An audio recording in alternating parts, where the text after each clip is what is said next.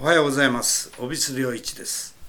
先週に引き続き今月は特別にゲストをお呼びして対談をしております。お話をさせていただいていますのはオリジン生化学研究所の前田博明所長さんです。前田さんよろしくお願いします。どうかよろしくお願いいたします。白米でなきゃダメっていうのがいくらもありますよね、はいはい、まずねカレーライスが白米でないとねそれから、えー、納豆もね白米でない。麦とろも麦とろは麦入るけどでもこれも白米でないと玄米じゃダメですよ、ね、お寿司もそうですよね絶対にね、うん、でマグロの刺身をおかずにする時も、はいはい。はい、白米の上この醤油の染みたマグロがっと乗るのがいいんで、あれ玄米だとどうにもない、はい、で私あの、えーと、長野県のねあのホリスティックスペース水林っていうところでがん患者さんを相手にセミナーを大体2泊3日のセミナーを年に5回ぐらいやるんですよね。でその時もね朝昼兼用の10時頃食事があるんですよね。それはねみんな患者さんと一緒に食べるそこの職員が私の後ろへ来てですねそっと言うんですよね「今日は先生白米ですか? えー」何納豆か、えー、とろろがあんの?」って言うと両「両方ともあります」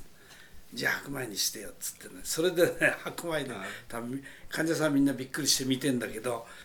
なんかご飯の紅葉っていうのは私はやっぱり高く評価してしすぎることはないと思ってるんですよね。はいでお米の絡みでですね、ええ、あのまあ、ちょっと形が変わりますけれどもあの先生の好きな日本酒、え、これお米でございまして、やはりあの、えー、日本のお米でできた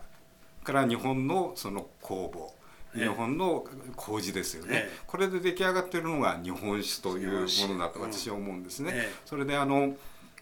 酒は百薬の長ってよく言われますけれども、確かにちゃんとお酒を適量お飲みになると、絶対に健康にいいものであるというふうに思うんですけれども、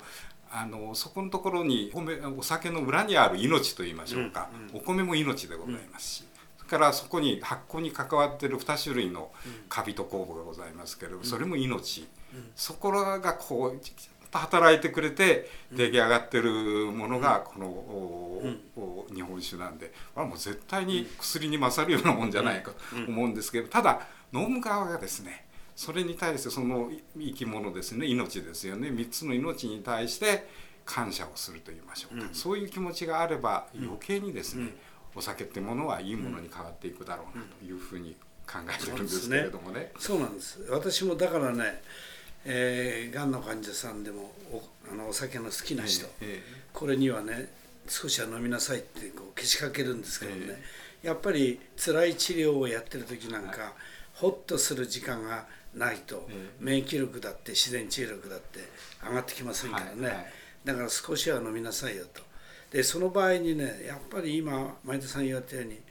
日本酒がいいですね。あの、はい、ウイスキー焼酎はね私は好きなんだけどその今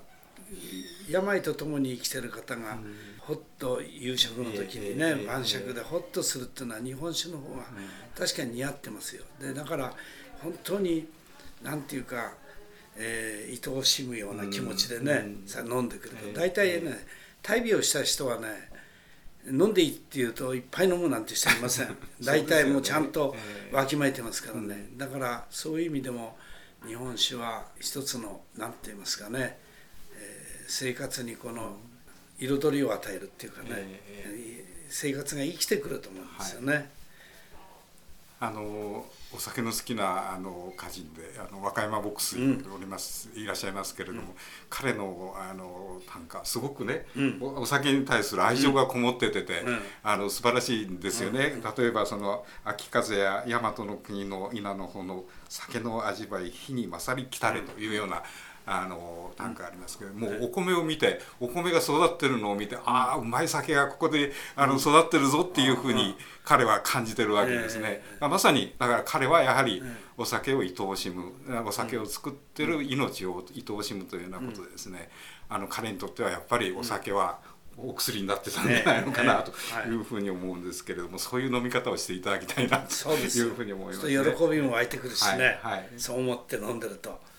いやいいもんですよ。うん微生物なんですけれどもね私なんかこの発酵というとかそういうことに携わっておりますとやっぱりあの本当に愛おしい小さな命なんですよね。であの先生もぜひちょっと一回あの京都いらっしゃったらですね あの行っていただきたいところがあるんですけれどもあの洛北の万寿院ってお寺がありますけども、そのちょっとこのあの、まあ、同じ敷地の中なんですけれどもそこに金塚って、うん、要するにこれはある酵素をやられてる会社の社長さんがやはりあのちゃんとこのいっぱいこう我々にいいものを作ってくれた金に対してそれをまああの礼を伴うと言いましょうかね、うん、そういうあの新婚の記念碑があるんですけれども、うん、それやっぱりその気持ちがね、うん、すごくあのありがたくて私も何回かあの行っておりますけれどもあのそこ行ってやっぱりこのこういう小さな命に対してですね感謝の気持ちを持つという、金塚。金塚。金塚。でねあの、記号はですねあの坂口あの、えー、金一郎先生なんですがあのあの例のあの神道培養に使う、あの坂口フラスコの,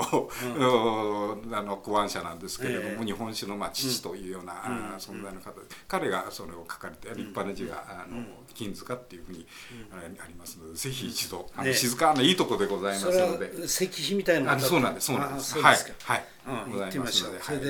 いっぱい飲むはいそこでいっぱい。帰りに。帰りにね。あのいいお酒を飲んでいただければと思いますね。